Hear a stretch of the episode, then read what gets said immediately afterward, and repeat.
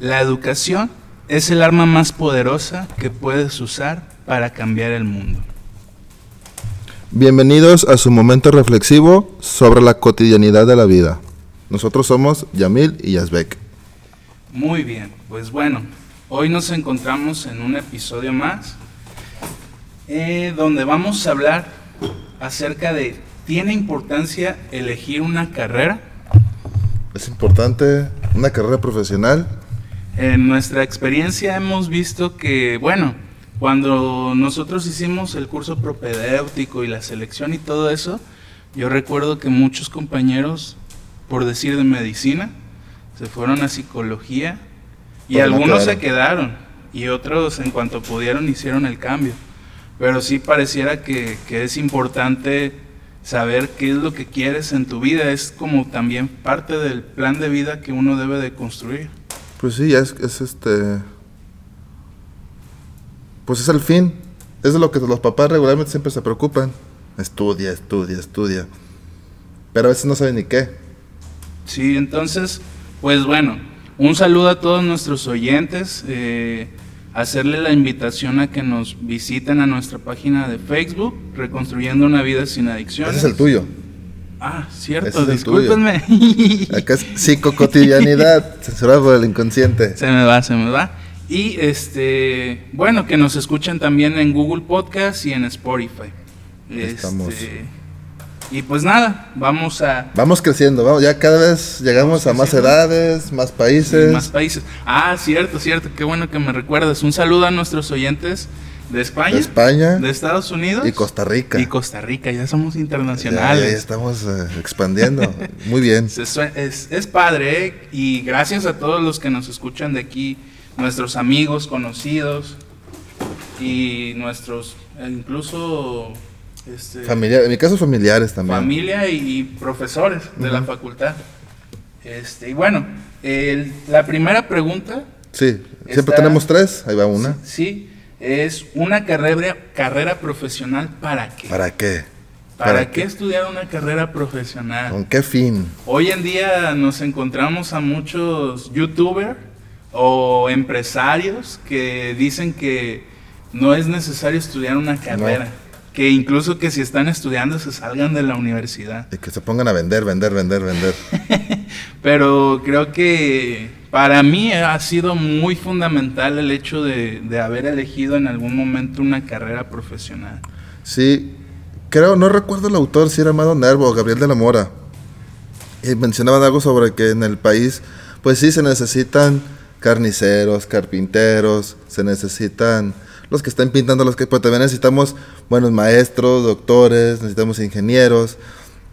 Y pues bueno, entonces sí es importante. ¿Y esto cómo se logra? Estudiando una carrera profesional. Esas Sí. profesiones. Eh, es- ¿Son profesiones y las otras cómo se llaman? ¿Son profesiones y profesionistas? No, No, son... Ah, se me fue No el me acuerdo. Pero sí es lo de carpintería. Sí, sí, sí. Sí, sí, sí, no recuerdo cómo se llama. Y, ah, A ver, a- a- más adelante nos acordamos de ¿Puede eso. ser algún experto que nos pueda decir? Y bueno, pues yo quisiera empezar con algo que de mi parte me gustaría compartirles es que desafortunadamente pues hoy en día existen bastantes personas, influencers o emprendedores, como ya lo mencionamos, que minimizan el valor como tal del estudio. Los coaches de la vida. Sí, y lo cierto es que llegar a cierto nivel implica mucho esfuerzo. Para unos es una necesidad, para otros es un gusto y para otros es una obligación. Pero debemos entonces ser conscientes que el tener estudios superiores no es sinónimo de seguridad laboral y económica No. tampoco. Y, y- y hay un dato ahí, diría Dross, perturbador. México está dentro de, ¿qué es? Una organización, se llama Organización para la Cooperación y el Desarrollo. Aquí lo, lo- lo- hay más países dentro de esta organización. Dentro de ellos se hizo un estudio de qué porcentaje de la población arriba de los 25 años tienen carrera profesional. México tiene el 22% De toda su de población. toda su población, de personas mayores de 25 años que tienen una carrera profesional. Es decir, dos de cada 10 mexicanos de 25 años o más tienen carrera profesional. O sea, se- tú y yo somos Afortunados. La media de esta organización de personas que estudian es el 43%. Entonces, estamos en la, o sea, la mitad de la media es la población que tiene México. Está muy, muy debajo de la media de México. Está en el último lugar dentro de esta organización México. Fíjense, ahorita que dice que Yazbek este dato, a mí me pone a pensar y digo, bueno, qué privilegiado soy yo de haber tenido la oportunidad de tener estudios a nivel licenciatura, que bueno, yo también, uno de las, de las cuestiones que en algún momento en la facultad veíamos era como un plan de vida y, y recuerdo que pues uno no es consciente tanto de la realidad ya cuando sale. Y yo tenía el plan de terminar la licenciatura y estudiar una maestría, pero Sí, hasta que te das cuenta cuánto cuesta. sí, sí, sí, implica más esfuerzo. Y, y ahí va otro dato ahí sobre la educación, igual de acuerdo con esta organización, los países que tienen un bajo aprovechamiento académico en el nivel superior son los que tienen un alto índice de personas que no estudian y tampoco trabajan, como sucede en México que el 23% de su población está en esta situación. Por eso nuestro presidente, mi querido presidente, Andrés Manuel López Obrador, este, creó el programa, ¿no? De jóvenes construyendo el futuro. futuro. Ya Yazbek ya tuvo su oportunidad ahí y yo ahorita estoy también en ese programa, pero no es porque seamos ninis. Es que se, se ha ensuciado lamentablemente porque como siempre la corrupción entre organizaciones y empresas pues se aprovecha, ¿no? Aprovechan de las becas. Ya sé que, ah, pues se la voy a dar a mi hijo, sí. se la voy a dar a tal o usan otro nombre. O creo una empresa fantasma y meto tres empleados. Y pues que es para ninis, pues sí, tal vez es para ninis, pero pues mejor tenerlos trabajando, ¿no? Que haciendo algo que no era de, en pro al, al país. Sí, y bueno. Con nada se les tiene gusto. Yo aquí voy a hacer una, una observación que he hecho, que he visto de ese programa. Y bueno, tanto Yazbek como yo nos metimos porque Yazbek adquirió experiencia, al menos en la psicología laboral. ¿no? Yo estoy ahí en una institución, centros de integración, donde estoy adquiriendo conocimientos y experiencia en lo clínico, en la psicología clínica, sobre todo en adicciones.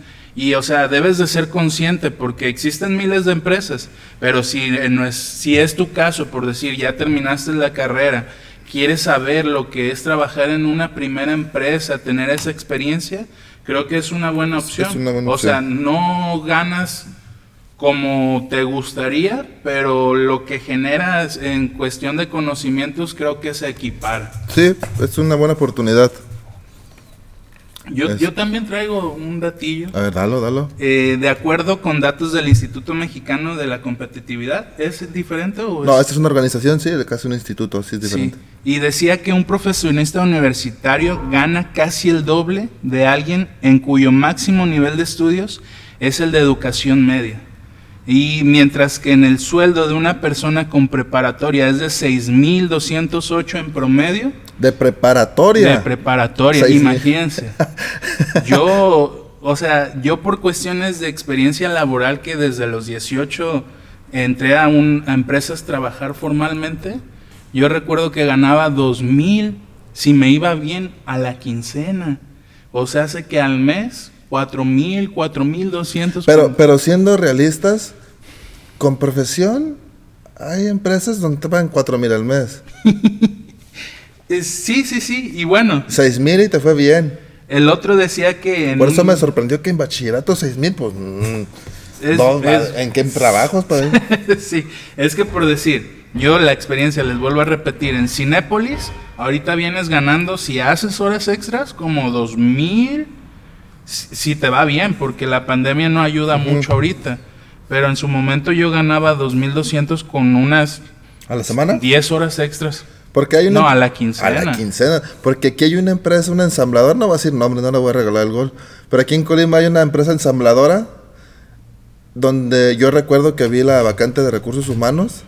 Ahí cuatro mil pesos al mes te pagaban. No, no sobrevives. Yo no sé, o sea, ahí yo no sé, en algún momento cuando estudié derecho y, y vi estas cuestiones, dije, ¿qué les pasa a, a quienes hacen las leyes que no obligan a las empresas a que den una remunición como debería de ser para Sí. que al menos sobreviva la persona? O sea, imagínense, yo no tengo hijos, pero quien tiene hijos necesita dos, tres empleos y, y con tal de, de salir con los gastos. Y bueno, decía que el, de licenciado, el, de- el licenciado o el ingeniero al mes gana un promedio entre 10 mil a 11 mil pesos. Ojalá fuera así. Ojalá fuera un poquito de cierto. Pero, o sea, los datos van... van Supongo más que fue, fue una, un porcentaje, o no sé, hicieron el promedio y... Sí, es un estudio nacional. Pero ah, bueno, Pero sí, o sea, al menos yo por decir, cuando tuve la oportunidad de estar en un albergue, me pagaban 200 pesos el día. Eran 6, 5 horas, creo. Y nada más trabajaba 3 días a la semana. 600 pesos a la semana. Y, o sea, yo lo hice porque quería adquirir experiencia, pero dense cuenta de la dificultad. No, no, pues yo igual yo inicié en, en cuanto salí ahí en, el, en la fiscalía, gratis trabajaba, Y es que eso tres, es, cuatro horas. es lo que pasa. O sea, no sé si nada más pasa aquí en Colima, de donde somos, pero las empresas te exigen que al menos les regales un año para ver si te contratan. No, y es que otro detalle es los requisitos que piden para trabajar, que te piden un año, año y medio de experiencia y pues Nosotros va venimos terminando. saliendo. Entonces uno busca la oportunidad de tener estas experiencias y, y, pues donde lo dejen. Y pues en este caso a mí fue ahí sin, sin ningún sueldo, que nadie me obligó, nadie me obligó, pero pues bueno, ahí estuve. Es que lo hacemos por adquirir experiencia. Ahora, si tú que nos estás escuchando has tenido una experiencia similar, pues te invitamos a que en la página de Facebook nos pongas tu experiencia porque al igual que nosotros existen muchísimos casos. Sí. O sea, también están los casos de que eres papá de quién sabe quién y fácil te acomodan. No, y están los casos de personas que sí son brillantes y, y te notan y te notan y de volada te jalan. Sí, también, también. Sí, sí, sí está el caso. Sobre sé de personas así también, pues que... A mí me tocó en neurociencias ubicar a dos, tres que incluso se fueron a otros países a hacer estudios, regresaron y ya hay profesores de los que iban como dos, tres generaciones arriba ahí en Ahí la, mismo, en la sí. Facu. También el profesor José Carlos que se puso listillo y rápido pudo en algún momento estar en la facultad. Este, y bueno, la, la educación universitaria te ofrece la amplitud de ciertos conocimientos que pueden ser de utilidad en caso de que tú optes por un oficio. Oficio Eh, es la palabra que buscamos hace rato. O emprendedor. Porque, ¿qué, qué pasa aquí? Tú dices, le- ponle, le haces caso a los influencers, ¿no? Este, me salgo de la universidad y quiero emprender o quiero eh, hacer un oficio. Pero ese oficio y ese emprendimiento requiere conocimientos. No te puedes ir al, al ahí se va. A ver, pongo un puesto de hot dogs, pero no sé cuánto es un balance, no sé cuánto es cuál, cuánto hay de ingreso, de egreso, de gastos, de luz. Y a final de cuentas, la gente muchas veces cuando quiere emprender, pues desafortunadamente por eso, Desconocen las leyes, este, impuestos, sí, permisos, Y- rentas, no saben sumar, restar, dividir. Sí, no, o sea, es todo un, un show. Quién sabe si nosotros ahorita estamos haciendo las cosas bien. Sí, no, estamos, no nos están pagando, entonces no tengo que darle cuentas a Hacienda todavía. Pero, o sea, dense cuenta que a final de eh, la educación es importante y sobre todo en, universidad, por decir, yo ahorita que voy al taller de lectura con la profesora y doctora Silvia Sigales, nos hace a veces observaciones. Hemos visto un video y hemos visto como dos minutos porque no hemos podido avanzar por el metaanálisis que se hace.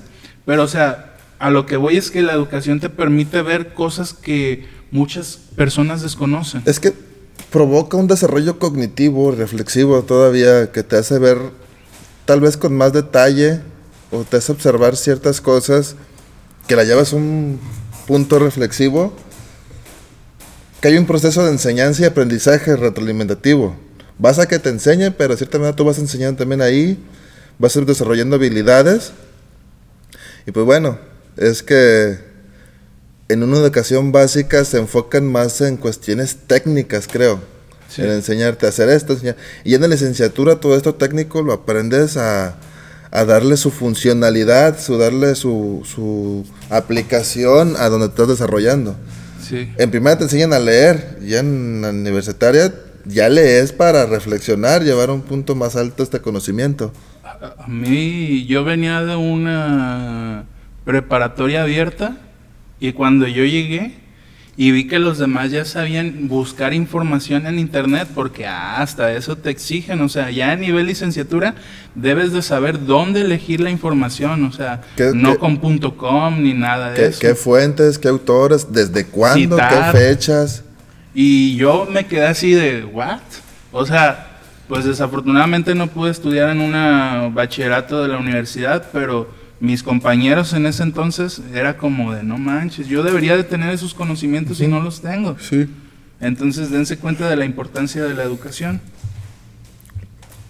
Bueno, yo tengo aquí algunos puntos que lleva una sociedad más culta, creo, el tener una licenciatura.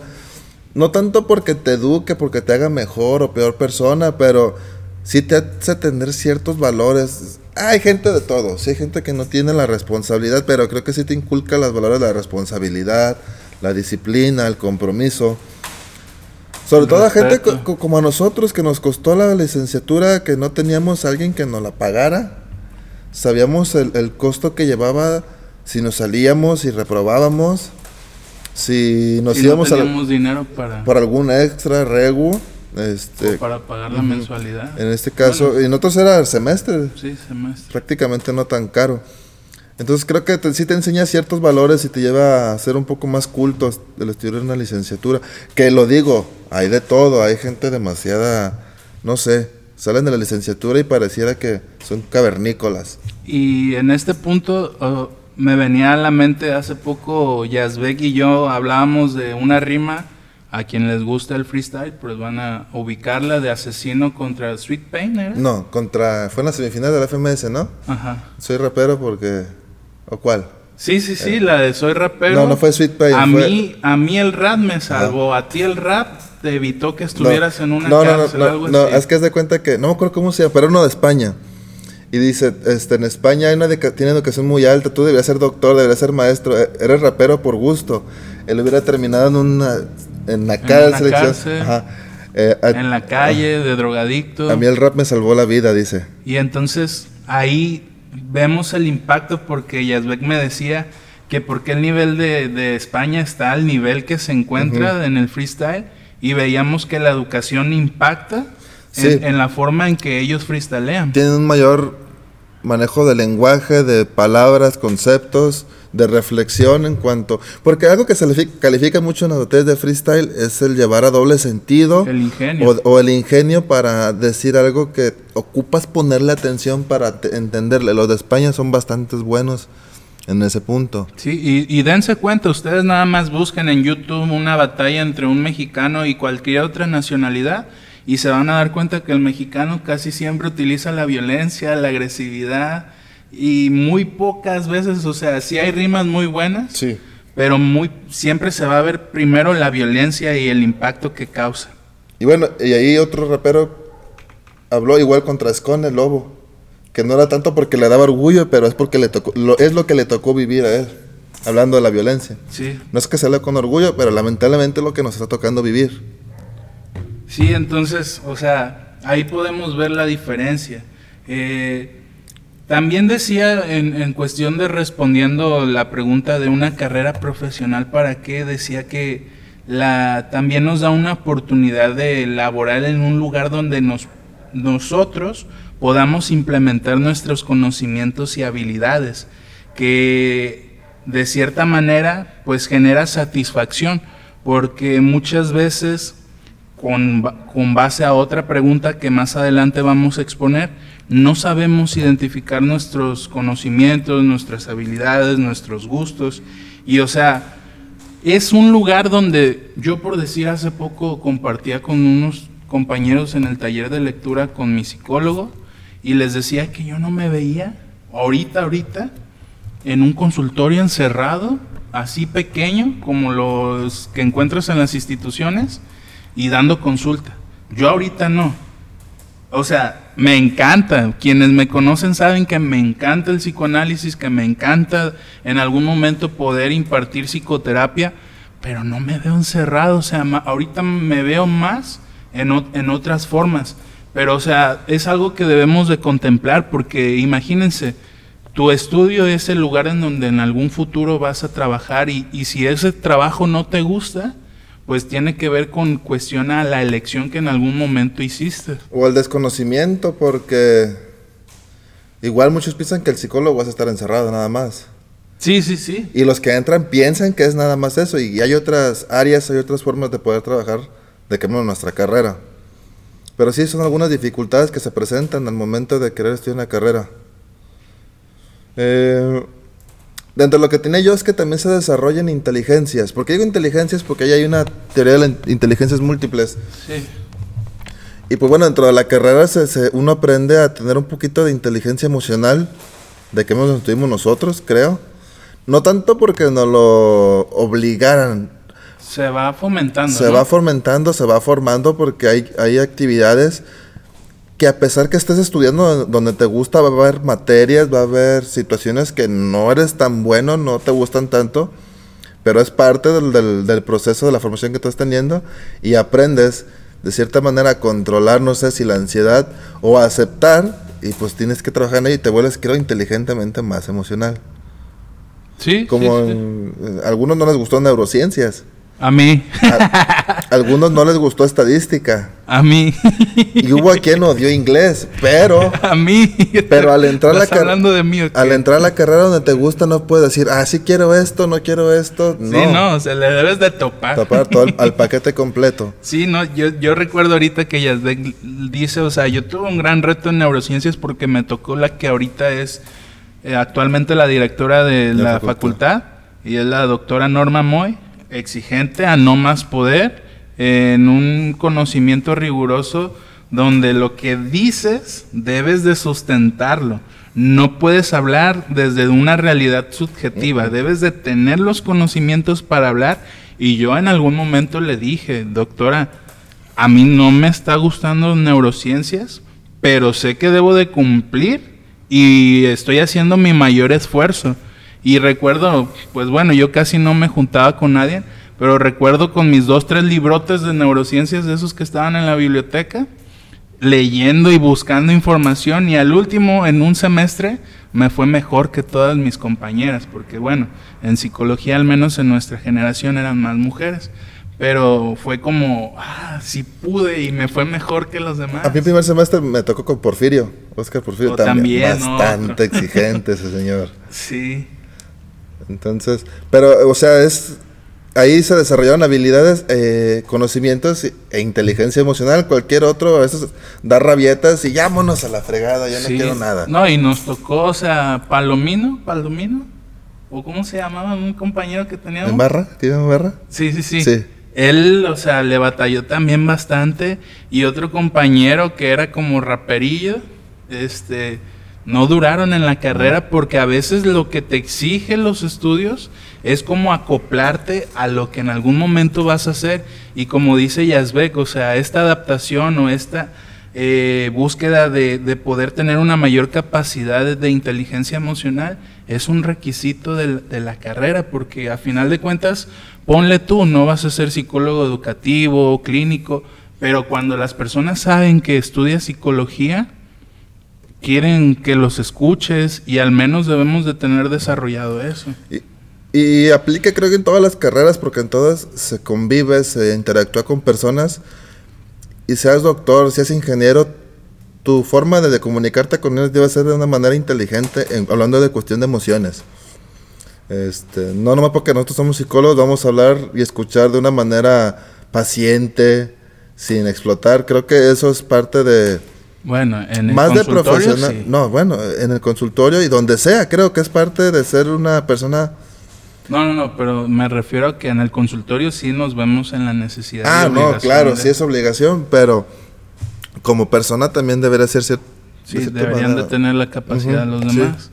Entonces es importante que reflexiones el por qué convendría estudiar en la universidad y elegir una carrera. Eh, implica las razones personales, por qué tú quieres estudiar una carrera, tus planes a futuro y las expectativas. Probablemente nuestras, bueno, mis expectativas eran muy altas y se han ido minimizando o... O ajustando, yo, yo diría más bien ajustando, minimizando no creo. Tal vez estaba muy idealizado. Estabas tal vez igual, saliendo y una maestría y doctorado, sí, sí, sí. pero no era tanto porque ahorita no lo, no, no lo estamos haciendo, no porque, ah, no me gustó, es que la situación no nos permite. No es porque no quiera, sino porque no la, si- puedo. la situación no nos permite, Sí. pero el, el interés o las ganas de hacerlo todavía está. Sí, sí, sí. sí. Pero O sea, bueno, estamos hablando un poquito de estadística, para que vea cuántos estudian de eso. Y no es para estar tal vez en la mediocridad. Mediocridad no lo vean como malo, el mediocre es como el estándar, lo, del- lo del medio. Lo del medio. A veces es que se, se asustan con la palabra mediocre. Pero sí, estudiar una carrera profesional es una... Ah, no quisiera decirlo así, pero... ¿Qué, qué? Dilo, dilo. dilo. Eh, sí, sí, tuvimos tal vez un poquito de suerte, la fortuna. Somos privilegiados. Somos afortunados un Y poquito. privilegiados no porque vengamos de una familia pudiente, sino porque el estado de Colima nos dio la oportunidad de entrar en una carrera universitaria y obviamente cumplimos con los requisitos que la carrera pide. Sí, Porque y, y en mi caso el gobierno me pagó la, la carrera porque yo tuve ¿Ah, la sí? beca de manutención. Ah, y aparte Cuatro la de años. deporte, ¿no? No, no, no, yo no, ¿No? tuve beca de deporte, jamás me dieron. Bueno, este, y bueno, seamos conscientes, porque también para entrar en una carrera, al menos aquí en, las, en la Universidad de Colima, te piden un promedio para ciertas carreras. Yo recuerdo que mínimo para medicina y derecho era nueve, si no es que más recuerdo. No, medicina 9, derecho sí era 8.5. 8.5.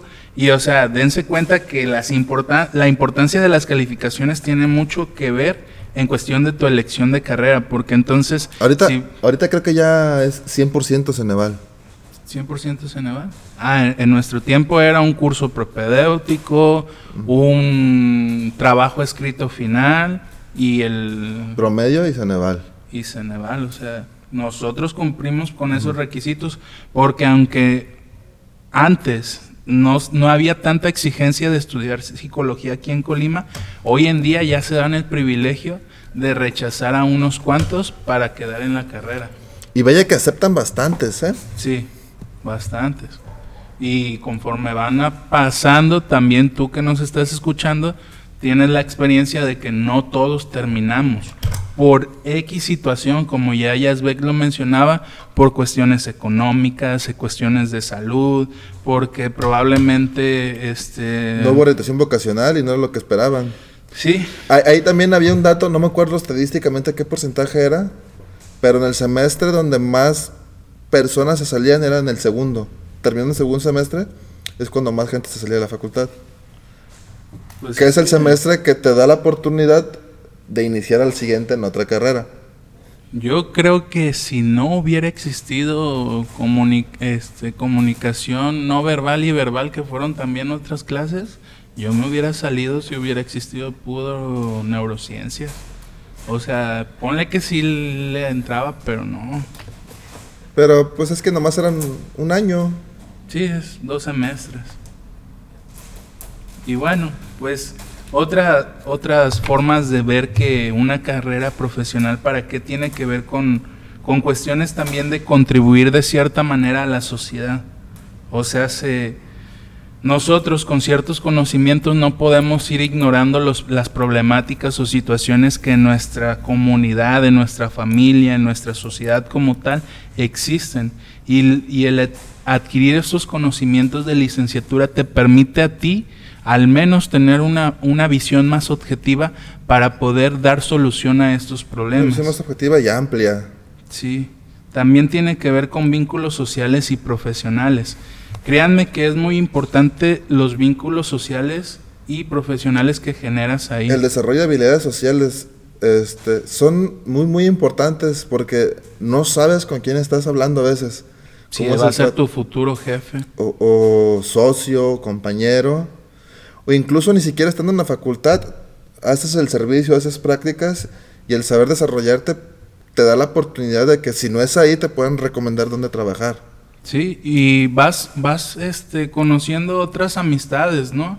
eh, tal vez en el trabajo donde estás en, manteniendo tus, tus estudios, encuentras otros compañeros que también estudian licenciaturas eh, de otras carreras y vas generando como una amplitud de oportunidades de que en algún momento, ah, yo conozco a algún abogado, yo conozco a un médico, yo conozco a alguien y, eso te da la oportunidad de, de estudiar una licenciatura. Otra era la estabilidad económica que esto pues ahora ya es muy subjetivo, pero al menos te da la posibilidad de poder encontrar un, un trabajo mejor remunerado. Sí, igual tampoco recuerdo, no recuerdo la estadística, no la noté. En generaciones pasadas el estudio de carrera profesional tenía un porcentaje, no me acuerdo, del 60-70% de que tu economía fuera más alta que la de tus papás. ¿Hace cuánto? No, me acuerdo si fue cuando los abuelos o nuestros papás, uno de ellos dos con sus papás tenían el 60%, 70% de, de subir de nivel socioeconómico al estudiar una carrera. ¿Y hoy? Creo que se ha reducido al 20, 10%. Sí, es que, bueno, yo, yo no tengo problemas. Yo ahorita actualmente me encuentro trabajando en Jóvenes Construyendo un Futuro y en Rappi. Oye, escuchan, Jóvenes Construyendo un Futuro.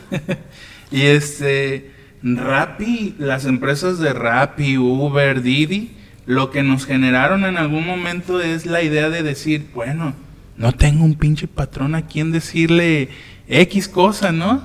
Este, tengo la oportunidad de elegir los días que quiero trabajar y tengo la oportunidad de generar los ingresos que quiero generar. Pero también, o sea, veamos la precariedad que hay detrás, o sea, no tenemos seguro nosotros un accidente y quién lo paga, quién sabe. Tú te debes de ser responsable. Eh, pero dense cuenta de que no es por ahí, eh, o sea, y aparte ya hoy en día ya no es negocio esto de ser repartidor. No, ya es, estás ganando lo de un oficio normal.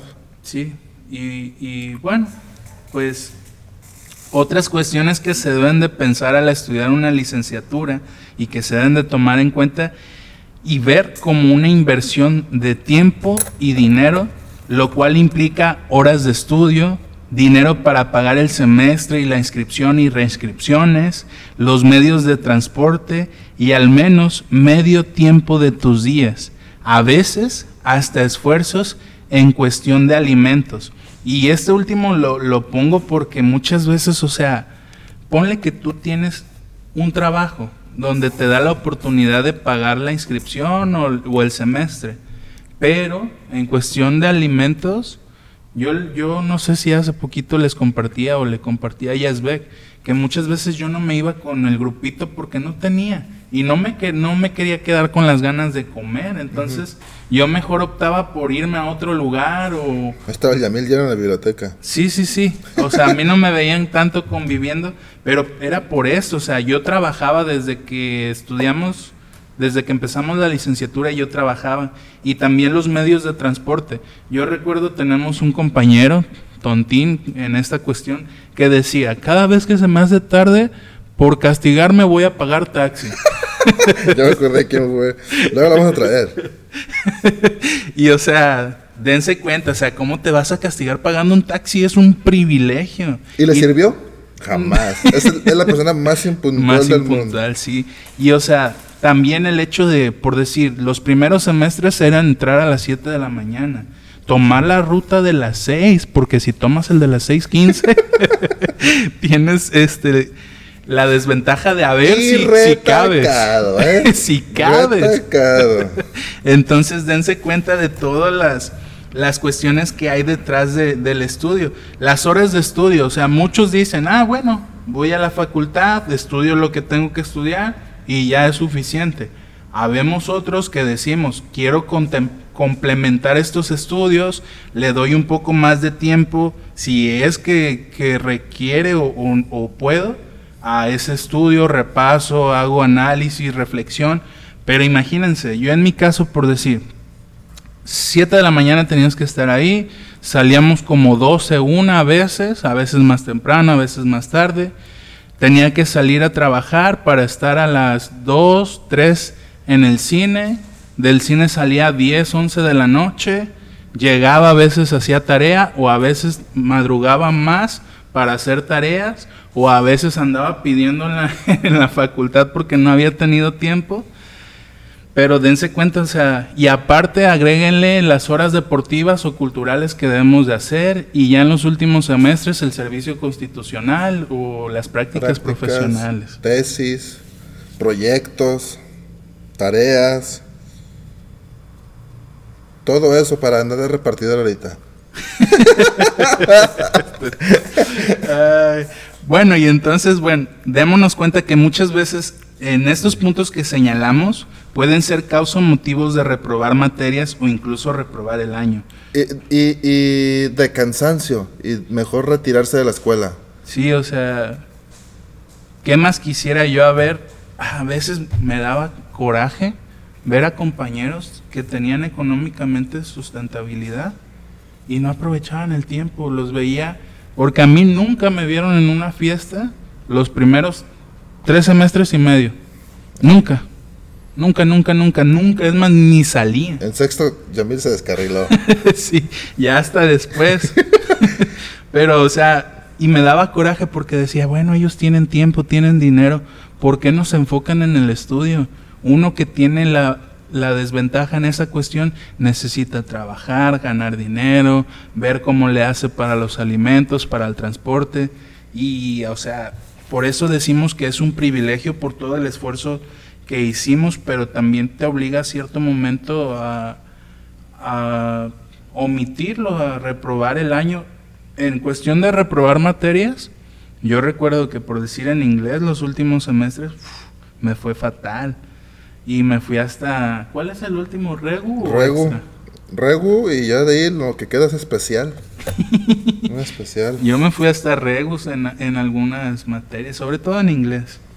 Pero no descarté la posibilidad de seguir estudiando y como le hiciera, pero salí. Yo en toda la carrera nunca tuve ni ordis. ¿No? ¿Ni orden? No. Usaba otro tipo de habilidades en los exámenes de inglés para poder pasar. que desarrollé en la facultad. Sí, sí, sí, el estar al frente de las me- computadoras. me sentía como en el examen para quien, sentarte en lugares estratégicos. para quien les gusta ver Naruto, el examen ese para hacerse ninja, que la meta era copiar, algo así pasó. Y bueno, es importante señalar que las calificaciones son importantes como criterio al momento de elegir una carrera, a final de cuentas. Sí, en algunos es más subjetivo que otros. Por ejemplo, tú vas a, a una facultad de ingeniería, ponle tú en mecánica que te hacen exámenes de álgebra, no sé, de todo esto, y la respuesta, pon tú que sea cuatro y todos tienen que tener cuatro. Es una calificación objetiva ponértela bien, pero en psicología que evaluamos felicidad, evaluamos este, enojo, ansiedad, este, depresión. y lo que y si leemos un caso y para uno le parece esto y para otro entonces se vuelve un poquito más subjetivo También por eso en me este fue mal en el EGL. Yo Sí, lo- tú estudiaste nada más No, mira, psicoanálisis. es que hay una, eh, sí, yo quería contestar todo desde el psicodinámico, el psicoanálisis y Pero es que el examen venía también, te, te preguntaron de evaluaciones cualitativas y cuantitativas, te hablaron de sí, estadística. sí, pero yo hablo de la parte donde venían las cuestiones de casos. Pero de es que el examen no era todo eso, o sea, de lo otro tampoco le- no le diste, no estudiaste estadística, no estudiaste la investigación. Pero bueno, ya cambiamos de tema. la segunda, bueno, no sé si traigas algo más. o No, ya, pasamos pasamos a la segunda. La segunda pregunta es, ¿sé identificar mis gustos y mis habilidades? ¿Es correcto? es correcto, así es la pregunta.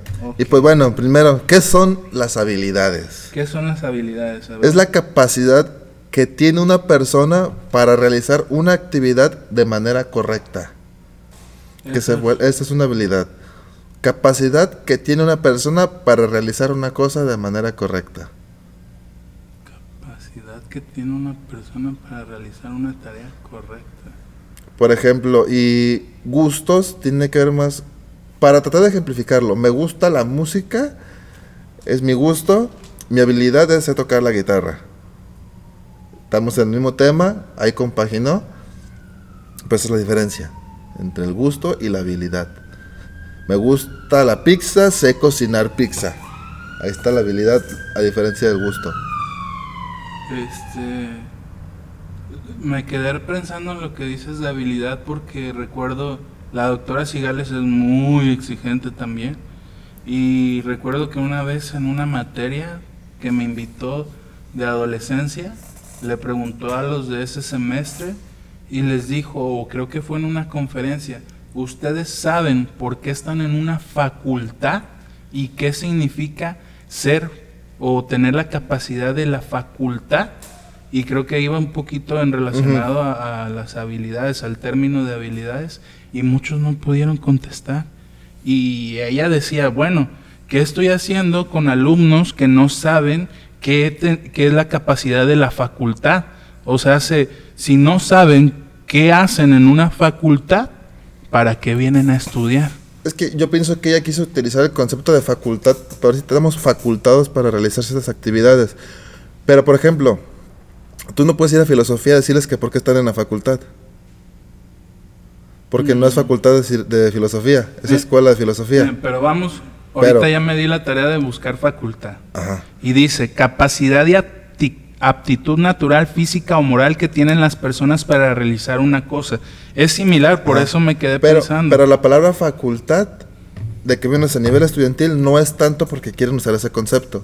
La diferencia entre facultad y escuela, por ejemplo, te digo, en mercadotecnia, no sé si mercadotecnia ya no aplica, pero en filosofía es escuela de filosofía. No es facultad porque se vuelve facultad cuando en tu plantel hay estudios posgrados. Mm. En filosofía solo hay licenciatura, en psicología sí tenemos maestría, por eso se volvió una facultad. Mm. Si en el plantel solo hay licenciatura, se le llama escuela de filosofía, escuela de mercadotecnia. Pero el, punto reflexivo a lo que quería llegar la, la doctora Sigales es bueno. Sí. Sí, sí le encuentro el fin. Sí, sí, sí, porque, o sea, no puedes estar ahí en una conferencia a ver qué aprendo. O sea, tú ya debes de tener ciertos conocimientos para ponerlos en comparación de los nuevos conocimientos que estás adquiriendo. Y, muchas veces este, las personas no, no saben escuchar o no saben reflexionar. Y creo que iba también por esa creo parte. Creo que, iba por ese punto al usar ese concepto de, facultad. Eh, bueno, empezamos con eso. ¿Qué son mis habilidades? O bien, ¿qué es una habilidad? Este, sé identificar mis gustos y habilidades. Y más bien, si estos compaginan. Porque, ah, ¿cómo te digo? Yo era bueno para las matemáticas en la escuela tenía buenas, pero no eran de mi agrado las matemáticas. O sea, sabías multiplicar, dividir, no, y álgebra, todo. Sí, sí, sí, le llamaban machín. Por eso en estadística me fue, creo que me fue bien por ese punto. Me, fue bien. Me, acoplaba ahí. pero no es muy de mi agrado, no me gusta tanto la... No te veía siendo matemático, por así decirlo. Y ahí voy a pasar un punto más al rato del por qué tal vez no lo hice. Ah, va, va, va. Oh, pues de una vez. Bueno, y es un problema, yo lo veo como un problema a veces de que no sabemos qué carreras existen. Yo cuando estaba en bachillerato no sabía qué era una ingeniería civil, qué era, ingeniería mecánica, qué tipo de ingeniería sabían. Y entonces yo al saber matemáticas, yo decía, no, a mí no me interesa pues ser matemático. Pensabas que, o sea, números eran matemáticos. Y ya, y, ya, ajá. Entonces desconocí esas carreras donde se empleaban los conocimientos matemáticos y podía tener tal vez una carrera profesional que sí me gustara junto con las habilidades que tenía. Porque otra cosa que, que, sucedía ahí, porque hicimos un examen de orientación vocacional, era que en el área de habilidad social no era tan bueno, algo que se necesita mucho en la facultad de psicología, pero sí me gustaba, pero sí me gustaba. Confirmo. Sí me gustaba bastante. Me gustaba, me gustaba la psicología. Entonces ahí el, el que compaginen los gustos y habilidades o buscar la forma de que estas dos puedan ir a la mano, creo que es una de las dificultades que se tiene por el desconocimiento de qué carreras hay. Sí, sí, sí. Congenio, congenio. Y, y bueno, ¿quieres continuar? No, continúa, pasa. Yo para esta pregunta me gustaría compartirles algunas expresiones frecuentes que en ocasiones decimos o podemos escuchar de alguien más. Generalmente yo no sé bien lo que me gusta, yo soy inestable y nunca tengo claro, estoy conforme con lo que elijo, a mí me gustan demasiadas cosas y me cuesta dar o ver una preferencia. Eh, dos términos de los que podemos hablar son los siguientes. el interés se distingue porque te produce curiosidad y le atribuyes una importancia mayor que el resto de cosas. El gusto, se el gusto produce placer, entretención y reconforta realizarlo.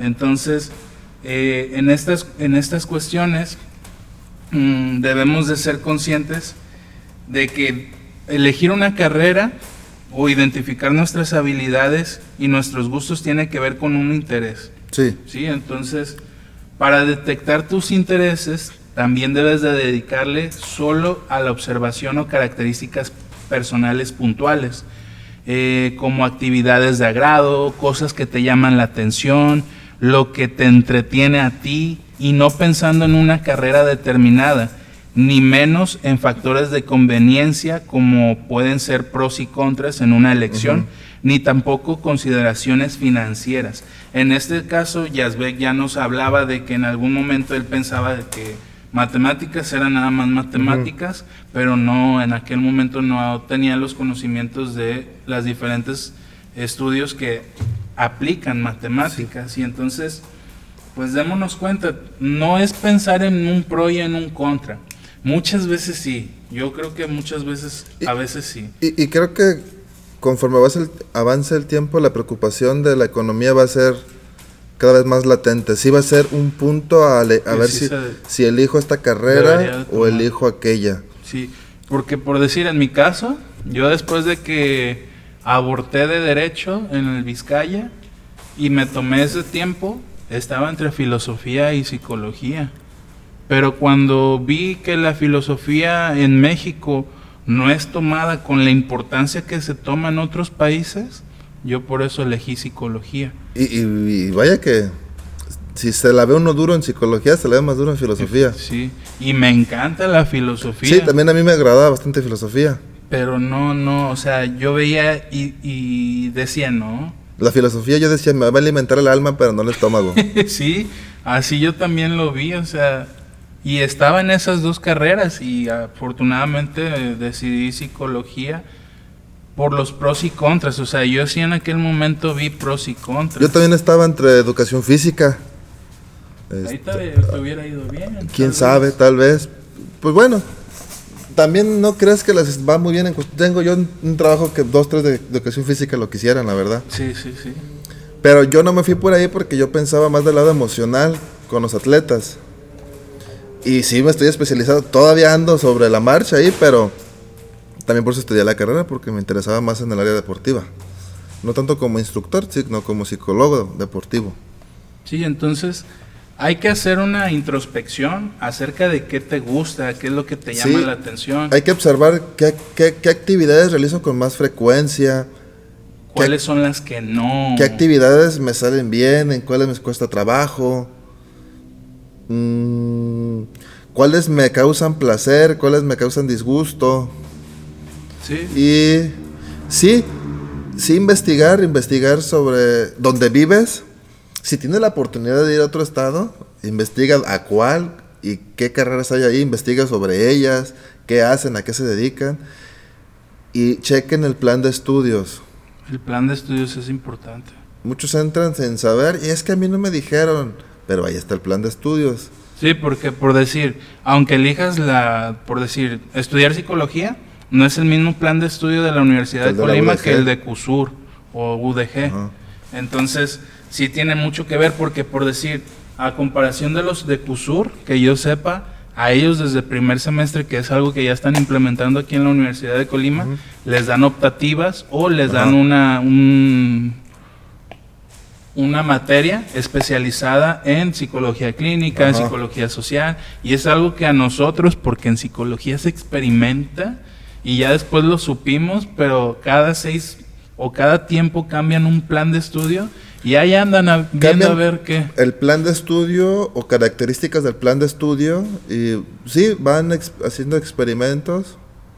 En nuestro caso cambiaron mucho con inglés, ¿te acuerdas? Que fue un cambio brusco que hicieron con el plan de estudio de inglés. Ahí fue cuando me empezó a ir mal. Que hicieron el cambio, te empezó a ir mal. Pero a mí me gustó mucho el plan de estudios que teníamos.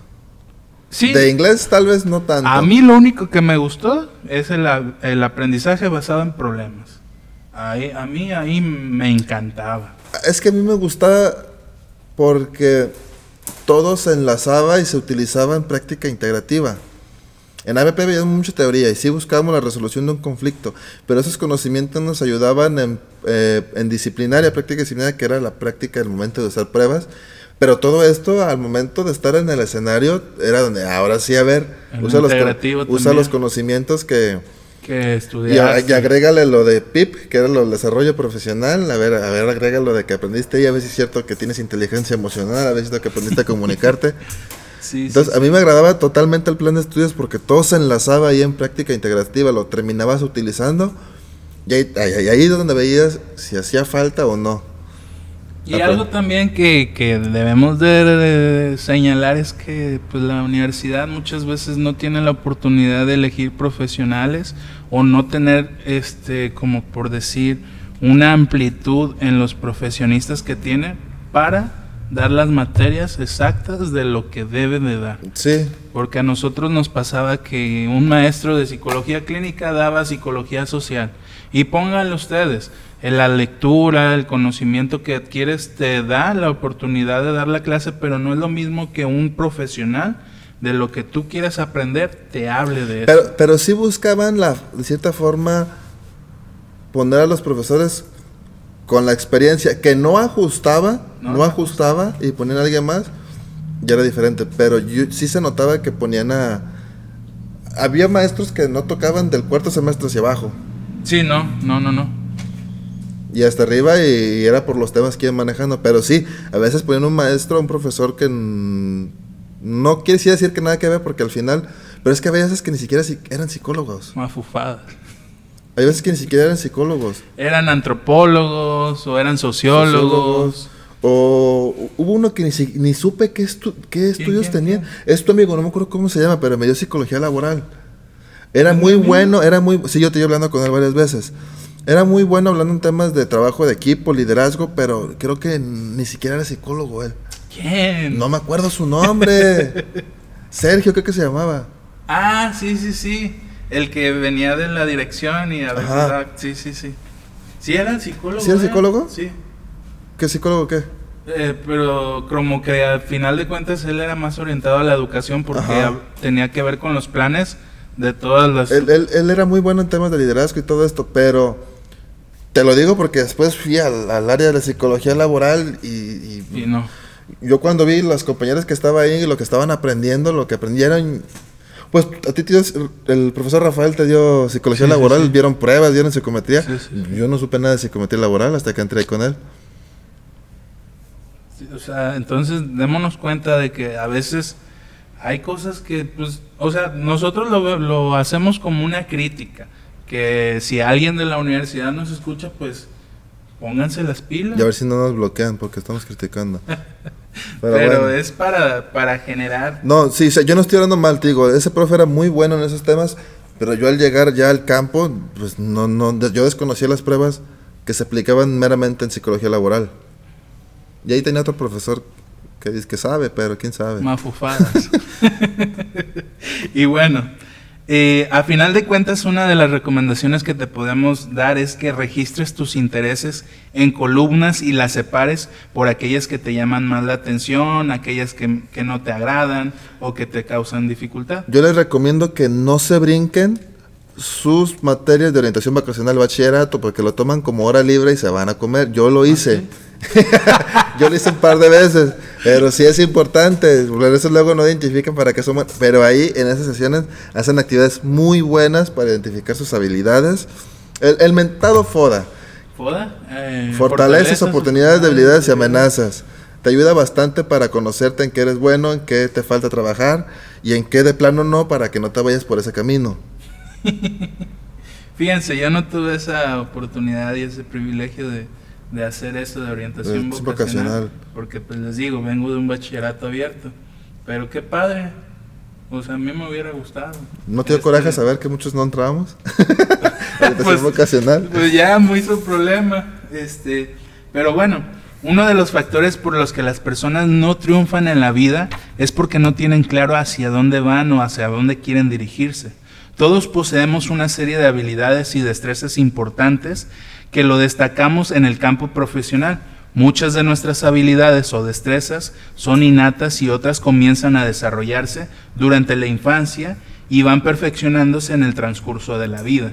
Aquí debemos de tomar en cuenta, como ya lo mencionaba Yazbek hace un momento, nosotros es como un deportista y a veces hacen la comparación que hay deportistas con innatos que tienen esas habilidades desde nacimiento por genética o por otras cuestiones y hay quienes con el esfuerzo, la dedicación, el enfoque, la preparación, logran esos objetivos. Es igual entonces en los estudios. Sí, sí la disciplina. Hace un poquito hablaba un poquito de la disciplina. Sí, hay quienes son brillantes y, y en la facultad se notaban esas personas que eran brillantes que de volada le, le, entendían, que de volada agarraban la onda, hablaban bien. No, no les voy a dar promoción. Pero bueno. Y había quienes les, güey, les costaba bastante. ¿Quién, quién, quién? Les costaba bastante. Si digo, te, vas a recordar y te vas a poner triste de quién. No, dilo, dilo. no, no, no. Luego se enoja, el otro día te bloqueó de Facebook. Ah, no, no, no, no. no, no olvídenlo, olvídenlo. No sé de quién habla. Pero, pero creo que esta preocupación viene eh, otra vez por la cultura de hoy en día que te hacen llevar a a querer pensar en dinero, dinero, dinero, dinero, y, pero hay que educarse a veces para conseguirlo y a veces sí es importante. El dinero es un, es un, es un vehículo, es un transporte a, a conseguir el éxito. Y, y, claro, para comer, para dormir, para todo se ocupa dinero. Pero no ocupa los millones, no ocupa los 10 yates, el avión privado, ir de peda con Pedro Fernández. ¿Cómo dijo este ridículo de, de Carlos? Que, un día antes del debate se puso una peda con Vicente Fernández, algo así, que por eso pidió el debate. Entonces, no se necesita cierto objetivo, pues órale, ¿no? Pero tampoco te sientas mal si no tienes para comprarte el Porsche o el Mustang. Si andas en una DM 150, ¿no? Yo traigo una grafito, me pasan a un lado las Ducati, las BMW y yo soy feliz de todos modos. Sí, no, o sea, es que a final de cuentas, bueno, yo quiero hablar desde mi perspectiva yo ahorita me siento a gusto realizando mi, mi, servicio ahí con jóvenes construyendo futuros en centros de integración, yendo a los albergues, a las clínicas, que es algo que ya voy a empezar a hacer, eh, dar asesoría psicológica, que es algo que ya me van a permitir también hacer, que es algo que voy a generar y que a la vez te, te compromete a ti mismo en generar nuevos conocimientos o adquirir nuevos conocimientos. ahí, por ahí se nos va a abrir la puerta de ir a dar conferencias Sí, por si también alguien quiere que vayamos a su bachillerato, secundaria, Nos universidad. aquí en Colima, porque ahorita pues no tenemos para salir tan fuera, pero... y en algún momento lo Sí, es, el fin. Y, bueno, este, algunas estrategias recomendables para identificar las, las habilidades son llevar los intereses a la práctica. Profesionalizar eh, los gustos, algo así leí. Sí, esto de llevar los intereses a la práctica es como por decir, ya cuando nosotros, a nosotros nos llevaban a los eh, kinder, a, los preescolares, a las primarias, a las secundarias, a los albergues, y ahí te das cuenta, ay, esto es lo que voy a hacer. Realmente puedo porque hay compañeros que llegábamos, recuerdo un caso de, de éramos equipo Yazbek, otro compañero y yo. que no, y otra compañera. Y otra compañera y otra compañera. Y recuerdo que en un caso, en una clínica, este, pues nosotros debemos de tener siempre la formalidad de tomar las cosas en serio. Y recuerdo que en una ocasión a un señor le tiraron, un señor ya adulto mayor, le tiraron un papel. otro, otro interno le tiró un papel y entonces nuestro compañero se agarró riendo. Porque él observó cuando le pegó y la expresión que hizo señor, este señor era enojón y creo que empezó a maltratar y, nuestro compañero vio. Y se dieron cuenta. Estábamos acá hablando y uno dice, no, sí te entiendo, pero también tu compa se está cagando de risa. y entonces, le, tuvimos que pedir que se saliera tantito al baño, que se calmara. Porque a veces hay cuestiones, o sea, esto es algo chusco, pero también por decir, recuerdo que en la facultad nos, la, una de las profesoras nos decía que en un caso muy severo, ella escuchaba a su paciente y de tan severo que estaba escuchando la experiencia, tuvo que salirse o creo que incluso enfrente de ella empezó a llorar. Y son habilidades, ustedes pueden decir, ay, son bien fríos o deben de ser bien fríos, pero es una habilidad donde sí podemos ser empáticos con lo que el otro escucha o lo que escuchamos, pero debemos, nosotros somos el sostén que nosotros debemos ofrecer al paciente. Por eso también nosotros vamos a terapia como psicólogos. No, no son de, ¿Cómo que vas a terapia si eres psicólogo? Pues escuchamos tantas cosas que tenemos que sacarlas. Entonces, o sea, y esto es en psicología, pero me imagino que en otros, por decir, en medicina también se les, se les pide que sean muy fríos en cuestión de todo lo que les pueden plantear y nada más escuchar, ay, dígame su síntoma, y dígame su síntoma, y dígame qué le duele y dónde le duele. Sí, por eso entiéndelos un poquito, porque son un poquito fríos y sangrones. Sí, son a veces, exageran en ser sangrones, pero pues no se van a... Es que ah, somos humanos, pues nos duele saber que alguien está sufriendo. Sí. Y pues uno trabaja para cada vez esto impacte menos en el día a día. Sí, y aquí otra vez la invitación, si tú sabes de otras experiencias como las que te platicamos en tu profesión, pues nos invites, a, eh, te invitamos a que los escribas en Facebook para que nosotros, o sea, nosotros hablamos de nuestra experiencia personal porque es lo que más eh, relacionado está a nosotros, pero también sé que en otras profesiones pasa algo similar de lo que te estamos planteando, entonces la invitación es esa. También decía que identificar lo que nos gusta hacer, que ya lo habíamos hablado, una lista de actividades desarrolladas, habilidades y destrezas involucradas y tomar en cuenta nuestra personalidad era otro punto importante.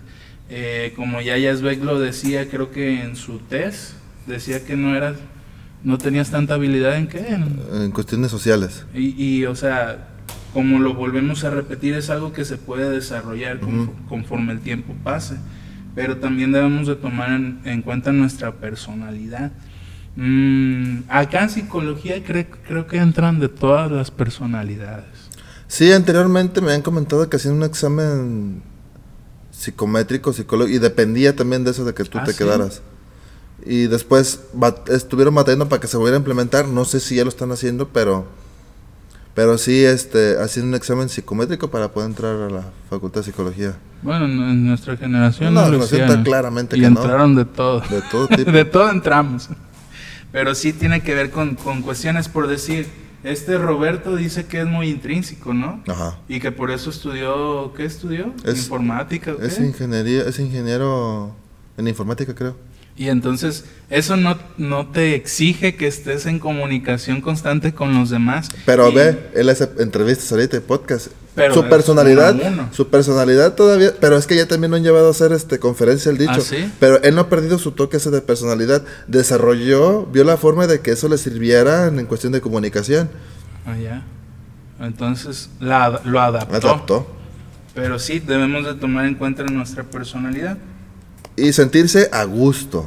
Sí, cómodo con lo que Sí, que no te estén exigiendo, que no te digan haz esto, haz aquello siéntete cómodo y si hay forma de sacar billete con eso, pues aprovecha. Y donde también te sientas seguro de lo que vas a decir. Productivo. Yo estuve en psicología laboral y, y a pesar de que es psicología no me sentí tan productivo como estoy tan en el deporte, que no estoy ganando igual, pero me siento más productivo y más a gusto. Sí, sí, sí, sí. Yo, psicología clínica, ahí me, aunque no haya trabajo de eso, ahí me aferro. Pero va a ver. y bueno, ya por última pregunta que tenemos es, ¿qué opciones tenemos para, elegir? Yo traigo aquí un listado, es una contraparte de las carreras mejor pagadas y peor pagadas. Ah, sí, dale, dale. Las más pagadas. Primero está medicina. atención. Medicina. Luego está la cuestión de finanzas como seguros y banca. Después ingeniería civil. Después, ingeniería mecánica y metalúrgica. Después, las ingenierías que tienen que ver con tecnologías de información y computación. Electricidad. Negocios. Y por último, ingeniería industrial y energía electrónica y tecnológica. Esas son las más pagadas, las mejores pagadas. ¿Por qué? Estamos en psicología. Y ahora, las menos pagadas, las peor pagadas, Está ingeniería mecánica, pero de vehículos y barcos. Lenguas extranjeras. Trabajo social.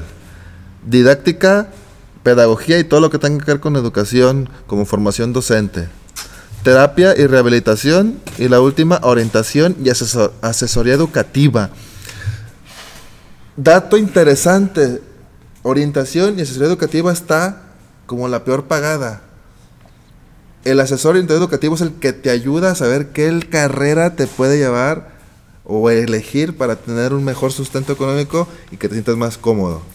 Pero bueno, aquí tiene que ver un poquito como lo que mencionabas al principio, Yasbek, que una cultura más culta, por así decirlo, que tenga mayor profesionistas, se dan cuenta de la importancia que tienen estas carreras que Yasbek acaba de mencionar. Si, si en las peores pagadas están los docentes y los que forman a los docentes, que son los que enseñan en universidades, pues bueno, entonces, ¿Qué nos ¿qué espera? nos espera? Porque también psicología es una de las... No, no está ahí, pero yo, yo la pondría ahí. A lo Dice mejor está- psicoterapia, ¿no? Digo, no, terapia. y rehabilitación, pero ¿qué tiene que ver con la cuestión física? Médica. Terapia y rehabilita- rehabilitación física. Este, pero imagínense, o sea, psicología debería de ser también algo importante en nuestra vida, recibir terapia, ir a terapia y no se Fíjate toma. que ahorita, y creo que es de las pocas cosas que han hecho bien los influencers, cada vez son más los que dicen, ay, voy a terapia. Ah, sí. Chécalo.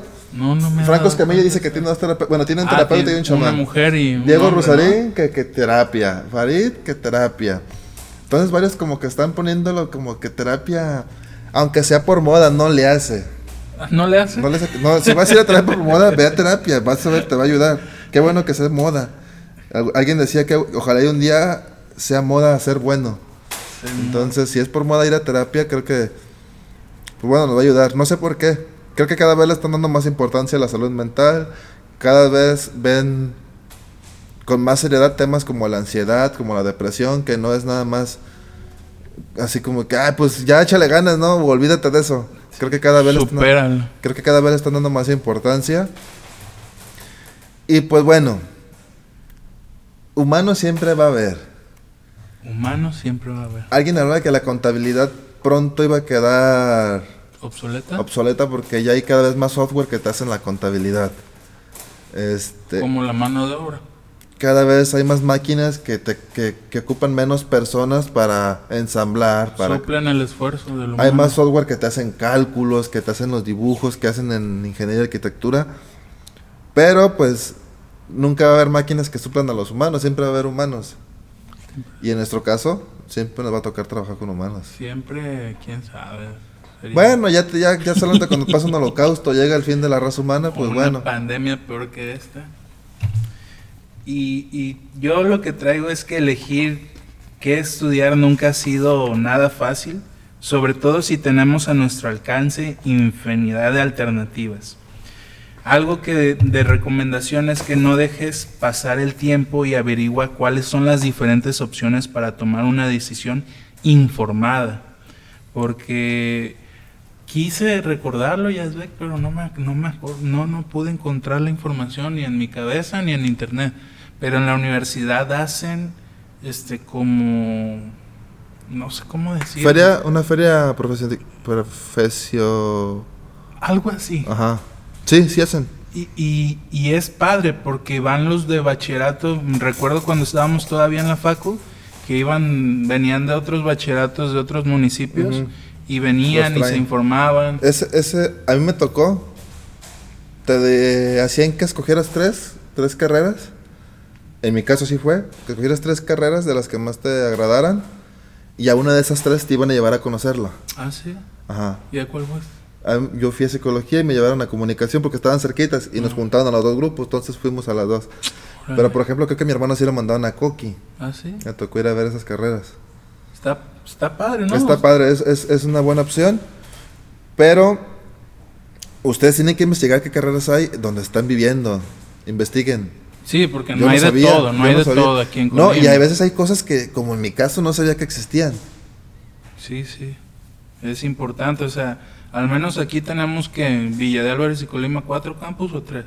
Está el del norte, el central, el de la villa. El de la villa, este. Y ya, ¿no? Y Coqui, que está cerquitas también, Coquimatlán, que son las ingenierías ahí. Pero pues hay gente que hasta Tecomán van. Ya Manzanillo está lejos, pero hay gente que se puede ir a vivir hasta allá. Sí, entonces, este... Hay una amplia gama. Aquí en Colima hay, hay una amplia gama de carreras. Están que investigues del área que te gusta. Ve en qué califica en tus calificaciones dónde te va mejor. No porque tengas 5 en matemáticas y tengas 10 en artística, pues por artística va tu camino. Aquí también hay una, está el IUBA, el Instituto Universitario de Bellas Artes. Hay música, hay artística, hay danza. También se estudia para eso. También hay oportunidades para eso. Sí. No te aflijas porque no te va bien en matemáticas, no te va bien en literatura, no te va bien en ciencias este, naturales, física. Donde te va bien, investiga si llega en Colima y hay. Fíjate En Colima y en todos lados. A mí me iba bien en literatura y me gusta mucho la literatura, pero por cuestiones de que mi hermana estudió letras hispanoamericanas allá Ujú. bajito de la facultad. Y yo, yo te digo, yo no hice el test o orientación vocacional, pero tú que lo hiciste y quienes nos están oyendo, realmente influye un poquito el que Sí, un test te diga esto, esto y esto Sí. puedes ejercer. Nosotros aplicamos uno, no sé si te acuerdas. Sí, sí, sí. Este, pues sí, sí tiene que ver porque pues ahí se evidencia, pues, por ejemplo, en el caso que yo no era bueno en habilidades sociales y era muy bueno en matemáticas y son cosas que eran ciertas. Yo no, no recuerdo si, si salí en ciencias humanitarias en ese test. Ay, por ahí lo tengo, voy a buscarlo. Pero entonces sí influye. Sí influye, sí influye y, y más si no tienes eh, claro qué estudiar, si tienes muchas dudas, sirve bastante. No sé si en las ferias de otros estados o de otros países este, hagan también eso, porque ya ves que en la feria de aquí de Colima ponen un cartel Ujú. o ponen cada quien su lona. Y está padre, o sea, La fe- feria aquí es una fiesta que se hace cada año cada año en... por un patrón, un santo. La Feria de Todos los Santos se llama aquí, pero es como la, ah, la, la- la- la Feria Internacional del Globo, como la FIL que hacen un poquito. Sí. Acá es un poquito más de Mm, Social. social. Sí tiene un poquito de educativo, pero tiene más con un lado social, de diversión. Sí. Traen diferentes artistas, hay bares, hay juegos mecánicos. Pero no para que entiendan un poquito, por si no entienden lo que es feria, Sí, porque hay gente que nos escucha de otros lados. Sí, entonces, este, pues qué padre, porque a mí me hubiera gustado, me hubiera gustado una orientación vocacional o ir a estos cursos. Y también escuchaste a alguien que estudió cuando fuiste a psicología, a Sí. este recorrido, o nada más fue ir y ver los, los paneles. No, los- pasamos una conferencia ahí al, al este al auditorio que Ah, sí. en la facultad. Ahí nos dieron algunas pláticas. Pero quiénes? ¿Quién fue? Eran ¿Quién? profesores. Eran profesores. No eran y alumnos, ¿no? No. ¿No? Era- y ahora las haces más chidas porque afuera ya ponen las pancartas Sí, ya- sí. y están los alumnos hablando. Ah, sí. Ahorita creo que sí. Porque, ah, o sea, ahí te das cuenta, porque probablemente el, el profesionista o el profesor siempre es más técnico. Y cuando escuchas a alguien que va entrando o que ya tiene la experiencia como alumno, es creo que más enriquecedor. Sí. Pero sí, acá fueron los, los docentes los que hablaron sobre la carrera. Y bueno, también algo que le- me gustaría compartirles es que esta decisión es personal. No, dejas, no dejes que los demás te impongan o digan qué debes de elegir, porque muchas veces, sobre todo en derecho y en medicina, pasa esto, o en, conta- en- de contadores, que ya ellos tienen un, un buffet, un, sí se le dice buffet, los abogados, o ciertas clínicas, los médicos. Los médicos que tienen su planta. Y, y al, al hijo le obligan a estudiar esa carrera. Y no recuerdo si en algún momento platicaron un caso así. En- a mí me tocó escuchar en la facultad que hubo una ocasión que un compañero ya estaba en noveno, un compañero digo de otro semestre, que ya estaba en noveno a punto de titularse, un semestre más y ya, y que se salió porque fue se dio cuenta de que no era lo No, suyo lo suyo. y se fue a medicina. O sea, y muchos pueden decir, no manches, ya iba a terminar, ¿por qué no se aguantó? Hubiera terminado, tenían, hubiera hecho doble licenciatura, o qué sé yo. pero son decisiones que Sí. a final de cuentas te das cuenta y tienes todo el derecho de renunciar y irte. Sí, fíjate que tú, tú le diste, me sorprende, a una publicación que hice que le haga un poquito de... Sí, yo sí. Es este, dice, Sí, sí, sí. arriesgaste, arriesgate, arriesgate a quedarte, a no ir a esa fiesta, a no hacer esa llamada, a no contestarle, a permanecer. La pasividad puede ser un acto radical. No, tal vez no necesitas comprar esos tenis de moda, ese carro nuevo o endeudarte con educación. Tal vez en esta ocasión tengas que correr el riesgo de perder lo que parece ser una oportunidad. Recuerda que esto que tanto pareces desear no te va a satisfacer plenamente como tú crees. Y ya dice, tag alguien que está a punto de cometer el error de hacerle caso a una frase motivadora de microondas para justificar su propio deseo de autodestrucción. Ahí te va el por qué le di me sorprende. Arriesgate a perder esa oportunidad en la imagen. es Yazbek y una amiga que conoce Yazbek por vista. Últimamente ven mucho a este tipo. ¿Quién es? Diego Rosarín. Diego Rosarín. Y yo le decía a mi amiga, y es una reflexión, ¿eh? pueden hacerme caso o mandarme a la fregada, pero yo le decía que estos tipos, Roberto, Diego Rosarín, Farid, este, y ellos, es- este grupito, como que últimamente se dan la libertad de exponer libremente a su audiencia conocimientos que van más allá de una reflexión común y que muchas veces las personas no agarran un maldito libro de algún autor de los que ellos hablan y entonces la gente dice, ay sí, le creo a eso que está diciendo. Ah, pues entonces tomo la decisión de la pasividad. Me quedo aquí sin tomar la oportunidad, sin hacer esto. Y yo digo, no, no, no. Y la otra vez estaba peleando con mi amiga Nancy. Y le decía, no, Nancy, es que no. Dime tú, ¿cuándo has leído un autor de los que ellos hacen referencia? Nunca. y entonces, ¿cómo les crees a ellos de lo que dicen otros autores? Pues es que lo dicen.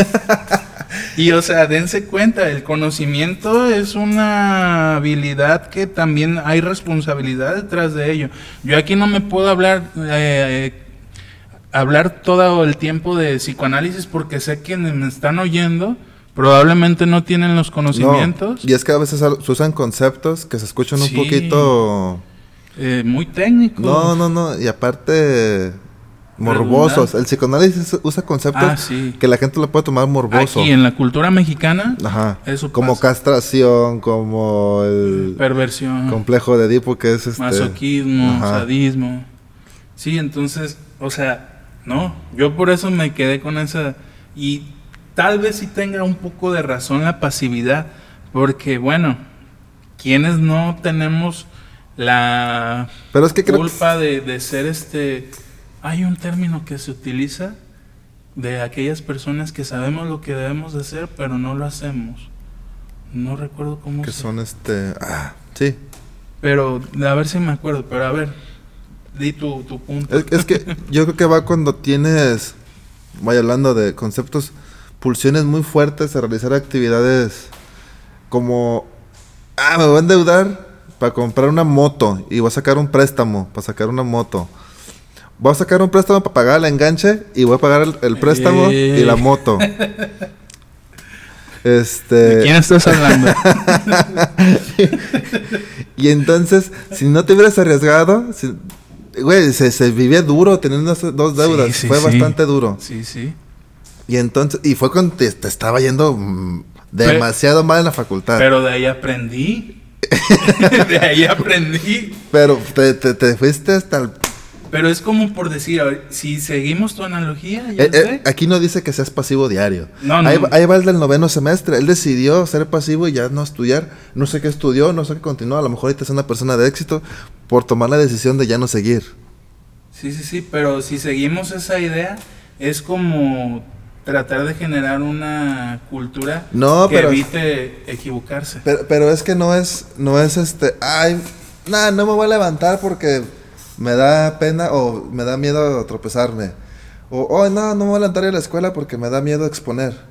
Creo que va a cuando tienes pensamientos de riesgo alto. Procrastinación, procrastinar. No, yo pienso que no, no, no procrastinar, pero sí tomar riesgos demasiados altos.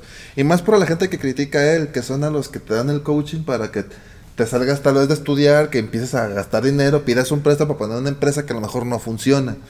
Y terminas endeudado. Y terminas tal vez económicamente mal. Y tal vez ya no tienes siquiera para comer. Creo que va un poquito él ahí. No tanto a que seas pasivo diario, que no estudies, a que no te formes. Pero es que por decir, ya nosotros ya terminamos Ah, la licenciatura. No ejercemos como tal. Pero estamos pasivos. No. Podemos estar pasivos, No sobre estamos- todo un no psicólogo. No estamos pasivos, pero no estamos yéndonos a la primera oportunidad laboral que hay. ¿Sabes? En psicología laboral hay, hay un chingo. ¿Por qué no vamos? Porque sabemos que las cuestiones económicas no están Estamos bien. haciendo- pero- Porque no hacen las cosas bien. Pero podríamos tomar el riesgo. A lo mejor nos va Sí, bien. Sí. A lo mejor te haces gerente. No. Ah, es que de- yo creo que por ahí va, güey. Por ahí va. Sí, no. o no sea, tanto a que deja de ejercer psicología, sino que ejércela y no agarres, no te arriesgues a la primera oportunidad que ella. Porque a lo mejor no es lo que te, lo que te gusta, no es- te va a satisfacer. Pero bueno, a mí, por decir, cuando salimos, ya ves, estaba en el albergue y por ver yo o observar cosas que me desagradaron, por eso me corrieron. Ujú. Y la vez, por decir, en el programa de Decaumo, también por eso me salí, porque hubo, hubo Sí. cosas.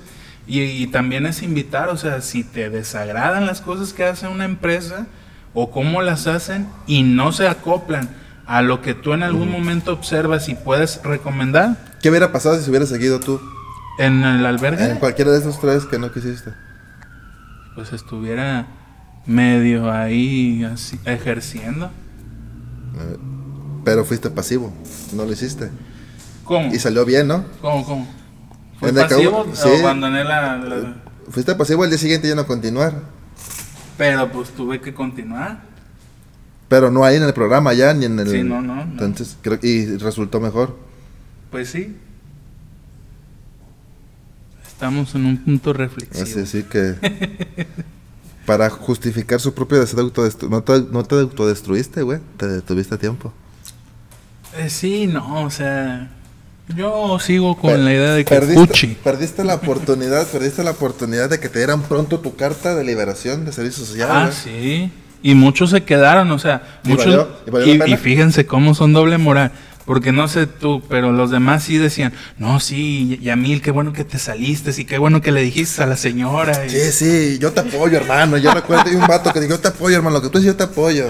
y todos se quedaron, es lo sorprendente. o sea, Yo no dije nada. Incluso los- las encargadas, las profesionistas, no, sí, Yamil, yo te apoyo, y qué bueno, y nosotros también estamos en desacuerdo, pero por miedo no lo dicen a veces. De hecho, hasta ese programa desapareció un ratito, ¿no? ya no está, ya no, No. ya no era la encargada la misma. Ah, no, sí. ¿Renunció o la cambiaron? Porque ahí era servicio y prácticas a huevo todos lo íbamos a hacer. y dije, no, yo prácticas no. Sí, no, no. Y bueno, pero dense cuenta, ¿eh? Fíjense cómo una frase trae mucha reflexión y los invita a, a hacer este tipo de, de análisis. Sí, si les gusta a ellos, escuchan a qué autores dicen Lacan, dicen Lacan, dicen Hegel, dicen. Freud. Léanlos. sea, ni yo he entendido a Lacan ni me gusta el psicoanálisis. Nietzsche, mencionan mucho a Nietzsche. Schopenhauer. Entonces, léanlos, entiéndanlos y... y- Y cada quien tome su criterio. O sea, este es mi criterio, el criterio de Yazbek.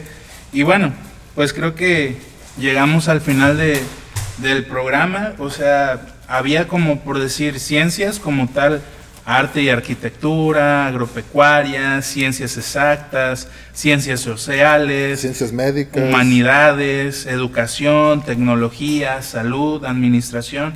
Cada una de estas tiene sus carreras o sus licenciaturas. Sí, hay- hay una amplia gama de lo que puedes estudiar. Si tienes la posibilidad, si tienes los medios, porque sé que hay gente que está muy dura y, y su sueño es estudiar y lamentablemente, como lo he dicho varias veces, eh, es una injusticia social que no, no todos puedan tener la oportunidad de estudiar. Pero si tú tienes la oportunidad, si te va a llevar un esfuerzo que tú dices vale la pena, Vale tómalo, la pena. tómalo, tómalo, estudia lo que te gusta, en lo que seas bueno. Mm, deja un poquito lo, lo mejor pagado, mejor ve donde seas bueno y pues te vas a sentir bastante bien. Vale la pena, vale la pena. Yo ahorita estaba recordando ahorita que de- decías eso, Yazbek, que hasta noveno o décimo fue cuando pude comer un bowl de pollo, que es algo que tal vez los demás comían diario, pero por mi cuestión económica no podía y, qué rico sabe, me, me gustaba. Ah, bueno, estaba muy bueno. Pero dense cuenta, o sea, vale la pena hacer esfuerzos, sacrificios, este, dedicar, dedicarte a lo que quieres en algún momento si no tienes remuneración. En algún momento van a llegar todas estas cuestiones. Tan solo vean nosotros. Eh, iniciamos y ya, ya les mencionaba que en algún momento vamos a dar conferencias y qué padre se siente, ¿no? Que ya alguien más te escuche. El, cada vez que llegamos a unos nuevos oyentes, o a un nuevo país. No, pues, o edades, que vemos, ay, no escuchó de tal edad, o sea, la verdad que se siente bastante bien. Y bueno, pues nada, o sea, llegamos al término de este episodio. Eh, felicitaciones y invitaciones a que vengan aquí. Aquí seguimos en Gorilas todavía. Ahí Team Gorilas MMA en Facebook. Eh, yo estoy como Germán Rito. Mi página de Conecta, Psicología del Deporte. ¿Tú, Emil? Yo tengo mi página de Reconstruyendo una Vida Sin Adicciones en Facebook en YouTube y también tenemos nuestro podcast que ya vieron, ya me equivoqué al principio, ya le estaba dando publicidad. Y, y, este, los jueves estamos haciendo Facebook Live en la página de Centros de Integración Juvenil Colima, SIC Colima, con temas en relacionados con la problemática de adicciones. Eh, hacerles la invitación, si en algún momento nos, ustedes quieren eh, venir aquí a asistir o proponer un tema, nos escriban en, el, en la página de Facebook de Psicocotidianidad, nos escuchen, ya saben, si no tienen Spotify, no nos pueden escuchar en Spotify, descarguen en Play Store la aplicación de Google Podcast y ahí también nos van a poder escuchar. Denle seguir para que todos los viernes estén atentos que subimos programa a las 8 de la noche. 8 de la noche. Este, y puedan escucharnos, sean uno de los primeros que nos puedan escuchar o al menos saber que ahí vamos a tener cada viernes un nuevo episodio. Entonces, por nuestra parte ha sido todo. Eh, nos vemos en un próximo episodio. No sabemos de qué vamos a hablar, pero vamos a hablar de, algo. Y recuerden, es un espacio para hablar de temas de la cotidianidad de la vida. Censurados por el inconsciente. Bye.